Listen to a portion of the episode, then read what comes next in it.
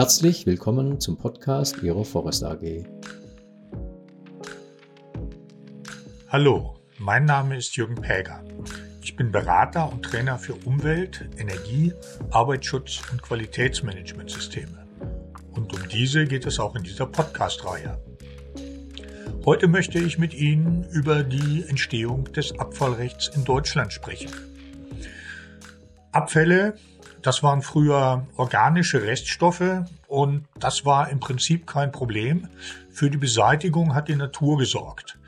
Aber es gab, als die Menschen immer dichter in Dörfern und Städten zusammengewohnt haben, ein Hygieneproblem.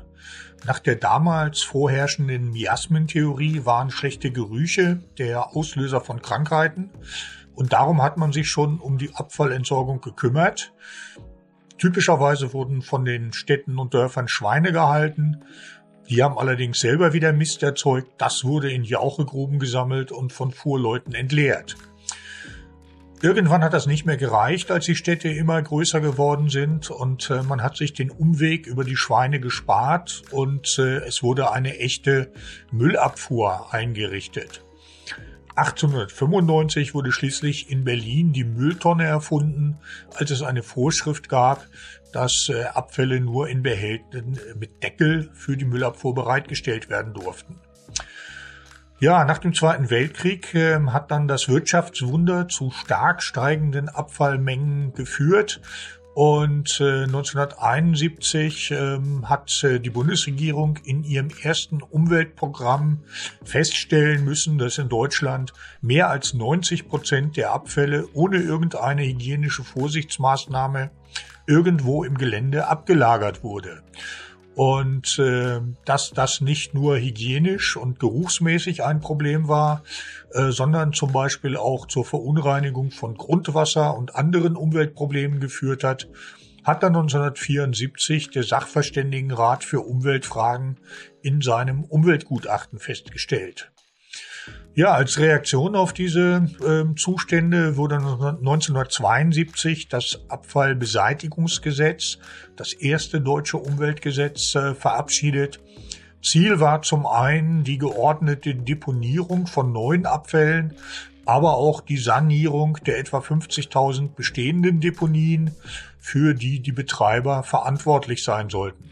Das Ganze nannte sich Verursacherprinzip die Betreiber hatten ja auch die Probleme geschaffen. Ja, Kreise und kreisfreie Städte wurden verpflichtet, die Hausfallabfälle einzusammeln und auf diese neuen geordneten Deponien zu bringen. Kreise und kreisfreie Städte konnten aber die Einsammlung von Gewerbeabfällen ausschließen. Das haben sie auch in großem Umfang gemacht, denn die haben ja gar nicht gewusst, was sie so unbedingt mit den gewerblichen Abfällen machen sollten. Das wussten aber auch viele Betriebe nicht. Und so gab es in 1970er Jahren zahlreiche Giftmüllskandale, die dann dazu geführt haben, dass äh, viele Bundesländer, zum Beispiel Hessen, äh, Gesellschaften zur Industriemüllbeseitigung gegründet haben, wo Gewerbebetriebe dann gefährliche Abfälle äh, entsorgen mussten und an denen die Länder beteiligt waren. 1977 wurde das Abfallbeseitigungsgesetz dann neu gefasst. Eingeführt wurde unter anderem ein betrieblicher Abfallbeauftragter, ähm, der sich neben anderem auch um die Reduzierung der Abfallmenge kümmern sollte. Ja, und äh, 1986 war das Gröbste geschafft. Ähm, die 50.000 Abfalldeponien in Deutschland waren auf einige hundert zurückgegangen. Die Sanierung war recht erfolgreich.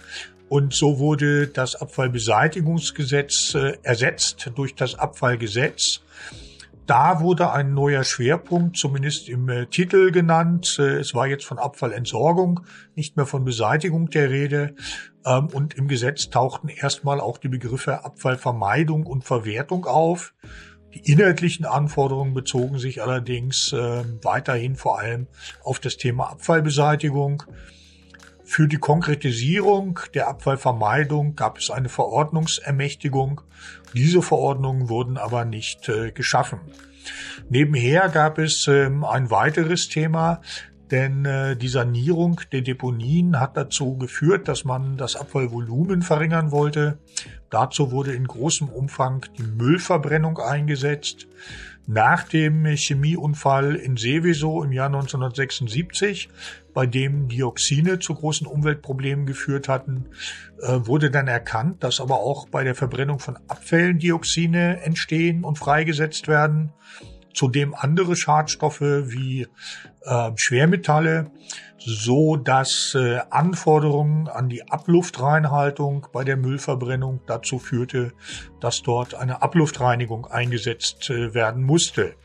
1990 wurden die Grenzwerte dann mit einer Verordnung, der 17. Verordnung zum Bundesemissionsschutzgesetz, noch einmal strenger.